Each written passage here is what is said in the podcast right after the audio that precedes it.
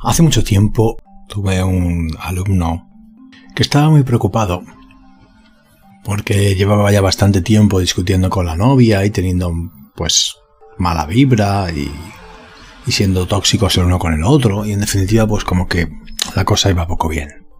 Se resistía, se resistía a contarme ciertas cosas porque le daba vergüenza, porque no las entendía, porque se sentía bloqueado.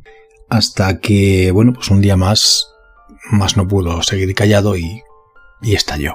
Me contó, a grandes rasgos, la siguiente historia. Acababa de discutir precisamente con su novia, trabajaban juntos y ella trabajaba en un departamento en el piso de arriba y él en otro departamento en el piso de abajo. Habían tenido una discusión tremenda yendo desde casa hacia el trabajo ya incluso en el trabajo, entrando en el propio trabajo, cogiendo el ascensor, seguían discutiendo. E incluso salieron del ascensor y en las escaleras de incendios del edificio seguían discutiendo. Ella estaba histérica, malhumorada, gritándole, él igualmente malhumorado, gritándola.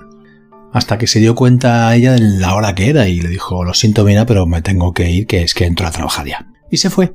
Él se quedó pensativo en las escaleras, mirando por la vidriera de la ventana del edificio hacia el exterior, sollozando y, mal, realmente mal. Entonces pensó, Jolines, la quiero mucho y no quiero discutir más y, quiero que esto lo arreglemos luego. Voy a, voy a decírselo corriendo antes de que sienta, eh, sienta ella que toda su tarde de trabajo se va a amargar. Entonces rápidamente subió las escaleras al piso de arriba, fue al departamento donde estaba ella y antes de llegar a unos dos metros y medio, tres metros de, llegar a, ella, literalmente, observó que ella estaba sonriente, alegre, dicharachera, hablando con sus compañeras y compañeros, como si no hubiera pasado absolutamente nada. Tal fue la sorpresa que se quedó absorto y prácticamente ahito, sin oxígeno, porque, porque le sorprendió tanto que no le cabía en la cabeza. Como minutos atrás, minutos literalmente atrás, era otra mujer totalmente diferente. Entonces se dio la vuelta rápidamente, bajó rápidamente a su departamento, pasó primeramente por el baño, se lavó la cara, se aseó un poco y se metió a su departamento a trabajar. Cuando me lo contaba me decía, César, qué falsa, qué mentirosa, qué hija de... Mm, mm, mm, ¿Cómo me puedo mentir así? ¿Cómo me puedo... yo ya no me puedo fiar de, de, mi chica. Yo ya no... Es que no puedo fiarme de mi chica. Entonces, bueno, pues... Hasta aquí, por ejemplo, ¿tú qué piensas acerca de lo que te acabo de comentar? Te voy a dejar pensando unos instantes. A ver, ¿qué, qué rescatas de todo esto, no? ¿Qué, ¿Qué deduces de todo esto? Bueno, pues mientras te dejo pensando, amigo, amiga, soy César de Jin y, hoy vamos a hablar concretamente de la dualidad, ¿no? Adiós a las creencias limitantes. Hola y bienvenida la dualidad. Claro, tú te preguntarás, ¿qué es esto? ¿Qué ha sucedido en esta historia de este alumno? ¿Qué, ¿Qué, ha pasado? ¿Qué ha sucedido? ¿La chica realmente era falsa? ¿Era hipócrita?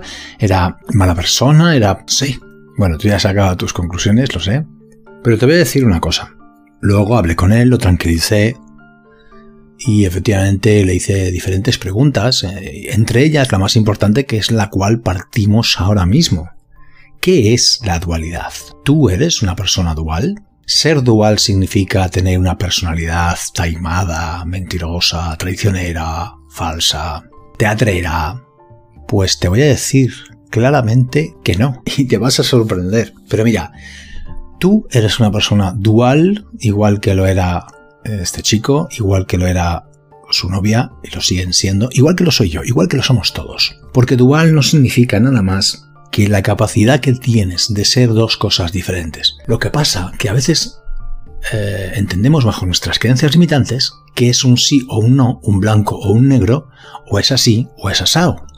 Y no es cierto. Ser dual significa, por ejemplo, ser una ama de casa y una perfecta profesional en el trabajo. Ser dual significa ser una cocinera de primera en un hotel, restaurante de primera línea de 5 estrellas, 4 estrellas, y luego ser pues, pues, pues la mujer más tonta y juguetona, eh, infantil, eh, torpe, eh, que juega con sus hijos, sus, sus hijas, o con su perro o con su gato. Y es la misma persona. Claro, tú dices, claro, pero es que eh, trabajando de cocinera es todo muy positivo y maravilloso, eh, y con los perros y con los gatos y con sus hijos y con sus hijas. Pero es que lo que le hizo a ese chico, para, para, para. Ser dual también significa que nuestro comportamiento puede ser tanto de positivo a positivo, como de positivo a negativo, como de negativo a negativo, o de positivo a negativo, o a positivo. Es decir, cualquier combinación vale. no me quiero hacer un lío con esto. Quiero que te quedes con el concepto. Es decir, Tú en el trabajo eres una persona. Tú en tu casa con tus padres eres otra persona. Tú en tu casa propia con tus hijos eres otra persona. Tú con tu amigo, tu amiga eres otra persona. Tú con tu mujer eres otra persona. Aunque todos seáis la misma. Eso significa que eres una persona dual. Pero eso es normal, ser dual es algo lógico. ¿Dónde quiero reparar sobre todo en este caso? En las creencias limitantes, en pensar que tiene que ser todo sí o todo no, o blanco o negro no tiene por qué haber una diferencia a la hora de ser mejor o peor, de profesional o de ama de casa, o de amiga o de, o de amante. Es la misma persona y tenemos diferentes registros de nuestra personalidad. Aunque pueda haber a lo mejor un carácter que prevalezca, tenemos perfecto derecho a ser duales. Con lo cual, amigo mía, amiga mío, ¿te das cuenta? Dale la bienvenida a la dualidad y no te sientas incómodo en ningún momento ni por ti ni por los demás. Y sobre todo, ni juzgues a los demás, ni te juzgues a ti mismo o a ti misma por ser una persona dual. También te vas a dar cuenta sobre todo de la dualidad cuando algo ves reflejado en otra persona que no te gusta. Y curiosamente, eso mismo que no te gusta, tú también lo has hecho. Lo que pasa es que a veces el ego no te deja ver que tú en aquel momento también cometiste ese mm, pecadillo o ese defectillo. Pero en realidad, eso es lo que viene a significar ser dual tanto cosas diferentes como cosas que nos gustan como cosas que nos desagradan. Y te digo un consejo rápido. Cuando sientas la dualidad de lo que no te gusta de la otra persona, ponte a trabajar rápidamente en eso porque probablemente, por la ley del espejo, te estés dando cuenta, aunque no te guste, de que eso también lo haces tú. ¿Qué dinámica te puedo proponer en este caso? Pues te voy a proponer una muy simple, muy sencilla. A partir de ahora, cada vez que notes que algo de otra persona no te gusta, anótalo en tu diario, anótalo en tu workbook o en tu cuaderno de trabajo. No me gusta que esta persona sea esto porque ha hecho esto y me ha parecido esto. Y pon sobre todo, uno, lo obvio de lo que has visto. Dos, ¿qué te ha hecho sentir eso? Y tres, ¿dónde crees que te resuena a ti? Y después déjalo ahí macerar, déjalo ahí macerar una semana, diez días, y vuelves a recoger esta misma dinámica y la repasas con la máxima humildad. Y seguramente, seguramente, encontrarás, encontrarás lecciones importantes para ti. Pues nada más, amiga, amigo, espero que te haya valido, espero que te guste. Un abrazo y hasta la siguiente.